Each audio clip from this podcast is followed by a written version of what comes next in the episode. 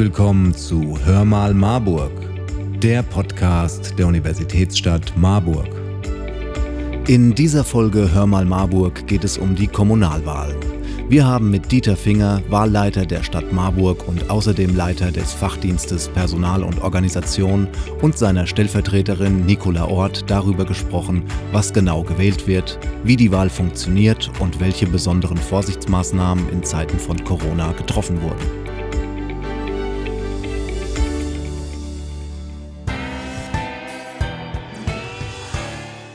Wer sind Sie und was machen Sie? Ja, mein Name ist Dieter Finger. Ich bin wieder bei der Stadt Marburg, bin dort Fachdienstleiter für Personal und Organisation und äh, seit fünf Jahren auch Wahlleiter der Stadt Marburg. Ja, mein Name ist Nicola Ort. Ich bin Sachgebietsleitung im Bereich Organisation und stellvertretende Wahlleiterin. Am 14. März sind Kommunalwahlen. Was wird gewählt? Wir haben fünf Wahlen insgesamt oder für fast alle haben wir fünf Wahlen. Einmal die Wahl zur Stadtverordnetenversammlung, die Wahl zum Kreistag, die Wahl der Ortsbeiräte, 25 Ortsbeiräte, soweit Ortsbeiräte in den Ortsbezirken gebildet sind, ähm, den Ausländerbeirat und natürlich die Wahl zum Obergemeister oder der Oberbürgermeisterin. Wer darf eigentlich wählen? Das kommt darauf an. Es kommt darauf an, was gewählt wird. Für die Stadtverordnetenversammlung sind alle Marburger Bürgerinnen und Bürger die 18 Jahre und älter sind, wahlberechtigt und auch alle über 18 oder 18 ältere äh, EU-Bürger, Bürgerinnen haben das Wahlrecht zur Stadtverordnetenversammlung. Das gleiche gilt dann für die Wahl zum Obergemeister, Obergemeisterin. Für die Wahl zum Ausländerbeirat äh, ergibt sich daraus, dass äh, insbesondere die nicht-deutschen Mitbürgerinnen und Mitbürger wahlberechtigt sind. Und äh, zu den Ortsbeiräten die im jeweiligen Ortsbezirk wohnenden Marburger Bürgerinnen und Bürger und zum Kreistag eben die äh, im Landkreis Marburg-Biedenkopf wohnenden Bürgerinnen und Bürger, soweit sie das Wahlrecht sechs Wochen vor der Wahl besitzen. Warum ist die Kommunalwahl wichtig? Welche Aufgaben haben die gewählten Gremien? Also die Kommunalwahl ist ja ähm, oder resultiert aus dem Recht der Gemeinden auf kommunale Selbstverwaltung. Das heißt, die Gemeinden haben das Recht, alle Dinge der örtlichen Gemeinschaft in eigener Zuständigkeit und Verantwortung zu regeln. Dazu zählt zum Beispiel auch ähm, das Recht, Steuern zu erheben, bestimmte Arten von Steuern. Äh, Hundesteuer ist vielleicht ein Beispiel, was äh, allgemein bekannt ist. Dann werden die Gebühren äh, für die Bürgerinnen und Bürger äh, entsprechend geregelt und beschlossen. Müllgebühren, Straßenreinigungsgebühren, Abwassergebühren, Friedhofsgebühren, das sind so die typischen Gebührentatbestände, die von der Stadtverordnetenversammlung in dem Fall bestimmt werden. Oder eben auch, was wichtig ist, ist Bauleitplanung. Das heißt also, in welchen Bereichen werden Baugebiete ausgewiesen, wie werden die ausgewiesen, für welche Zwecke werden die ausgewiesen, Wohnungsbau, Gewerbebau. All diese Dinge werden von der Stadtverordnetenversammlung beschlossen. Auf Kreistagsebene logischerweise das, was auf Landkreisebene dann äh, auch erfolgt. Da wir als Stadt Marburg Sonderstatusstadt sind, haben wir viele Regelungsbereiche, die wir selbst entscheiden können, die für die kleineren Gemeinden der Landkreis dann äh, entscheidet über den Kreistag. Die Ortsbeiräte ergibt sich auch, dass die Dinge der örtlichen Gemeinschaft, die in dem jeweiligen Ortsbezirk stattfinden, dort beraten und beschlossen werden oder auch Empfehlungen gegeben werden an den Magistrat, an die Stadtverordnetenversammlung. Und der Ausländerbeirat, klar, auch äh, die ausländische Mitbürgerinnen und Mitbürger betreffenden Themen werden vom Ausländerbeirat beraten und auch in der Regel Empfehlungen an den Magistrat, die Stadtverordnetenversammlung gegeben. Der Obergemeister, Obergemeisterin, das äh, ist sozusagen der Leiter, die Leiterin der Verwaltung, Vorsitzende des Magistrats und aus dieser Funktion heraus eben auch besondere Aufgaben, darf also anders als andere Magistratsmitglieder auch eigene Meinungen vertreten, auch öffentlich vertreten und hat auch ein eigenes Widerspruchsrecht, beispielsweise gegen Entscheidungen des Magistrats oder der Stadtverordnetenversammlung. Also er hat insofern auch äh, eine besondere Funktion und ist in der Funktion gleichzeitig auch Chef in Anführungszeichen der über 1500 Mitarbeiterinnen und Mitarbeiter der Stadt Marburg. Und äh, wie betrifft das mich? Was ich eben sagte, also wenn Sie Gebührenzahler sind, dann betrifft Sie das natürlich, weil Sie dann entsprechend äh, die Gebühren zahlen müssen, die festgelegt worden sind. Oder wenn Sie gerne ein Häuschen bauen möchten, ist natürlich wichtig für Sie, äh, wo kann das sein? Ist das ein entsprechendes Baugebiet? Gibt es entsprechendes Baurecht, äh, was Sie dort vorfinden?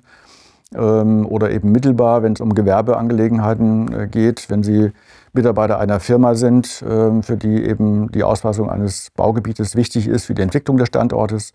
Da sind Sie auch direkt als Bürger dieser Stadt betroffen. Ist sehr wichtig, dass alle Bürgerinnen ihr Wahlrecht nutzen. Aber wie können sie das tun?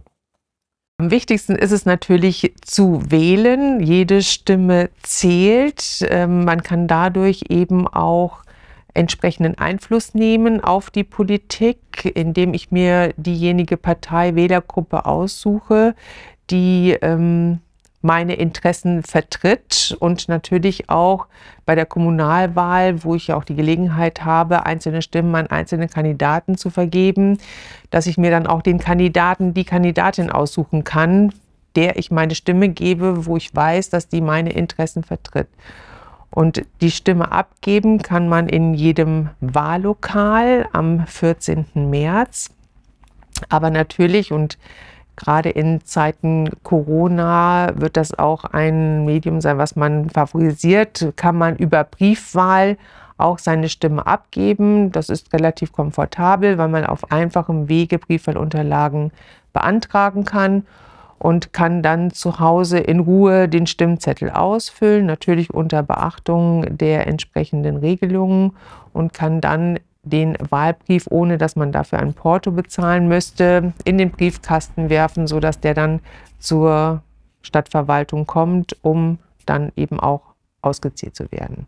Die Briefwahl beantragt man am einfachsten per E-Mail an die E-Mail-Adresse wahlen.marburg-stadt.de und dort gibt man an seinen vollständigen Namen, seine Anschrift, sein Geburtsdatum und dann eben die ähm, Bitte, dass die Briefwahlunterlagen an die Wohnanschrift oder vielleicht auch an eine andere Anschrift gesendet werden. Das ist, glaube ich, besonders interessant auch für Studenten, die vielleicht ähm, in ihrer Heimat sind und ähm, dann können diejenigen sich auch die Briefwahlunterlagen dorthin schicken lassen. Das ist überhaupt kein Problem.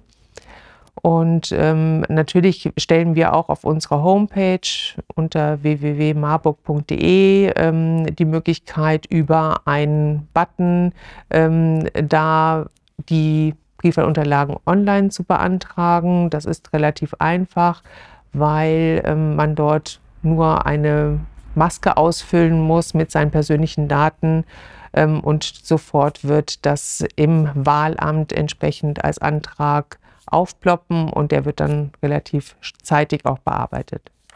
Nun haben wir ja Corona. Das ist alles anders als sonst. Auch beim Wählen? Selbstverständlich. Das ist auch eine große Herausforderung für uns in diesen besonderen Zeiten. Nicht nur die Vielzahl an Wahlen, die wir abzuwickeln haben, sondern auch unter diesen besonderen Bedingungen. Wir haben 74 Wahllokale, die entsprechend Corona festgemacht werden müssen. Das heißt, wir mussten auch gucken äh, bei der Auswahl, inwieweit sie dafür geeignet sind. Wir haben auch zwei, drei Wahllokale dann verwerfen müssen, durch andere alternative Wahllokale dann ersetzen müssen. Darauf zu achten, dass die Wahlräume groß genug sind, dass äh, Ein- und Ausgangssituation entsprechend äh, getrennt, entzerrt ist. Natürlich, dass die Abstände eingehalten werden. Ähm, wenn sich Schlangen bilden sollten im Wahllokal selbst, äh, insbesondere was uns wichtig ist, dass die Wahlvorstände geschützt werden durch entsprechende Abstände und auch durch Plexiglaswände, die sie äh, dann auch vor den anderen Mitgliedern des Wahlverstandes oder eben auch den Wählerinnen und Wählern dann in der Hinsicht schützen. Die Wahlkabinen werden regelmäßig desinfiziert. Ähm, wir stellen Stifte zur Verfügung, kann aber auch jeder seinen eigenen Stift mitbringen, wenn er befürchtet, dass äh, er sich da anstecken könnte mit Stiften. Also da haben wir schon versucht, das alles zu berücksichtigen. Natürlich auch durch entsprechende Lüftungsvorgaben. Das heißt, alle Räume sind grundsätzlich auch lüftbar, dass äh, dann regelmäßig dann auch gelüftet wird, um da keinerlei Infektionsrisiko entstehen zu lassen. Und äh, wie sieht es mit der Auswahl auf meinem Wahlzettel aus? Ist die groß? Wer wurde da zugelassen?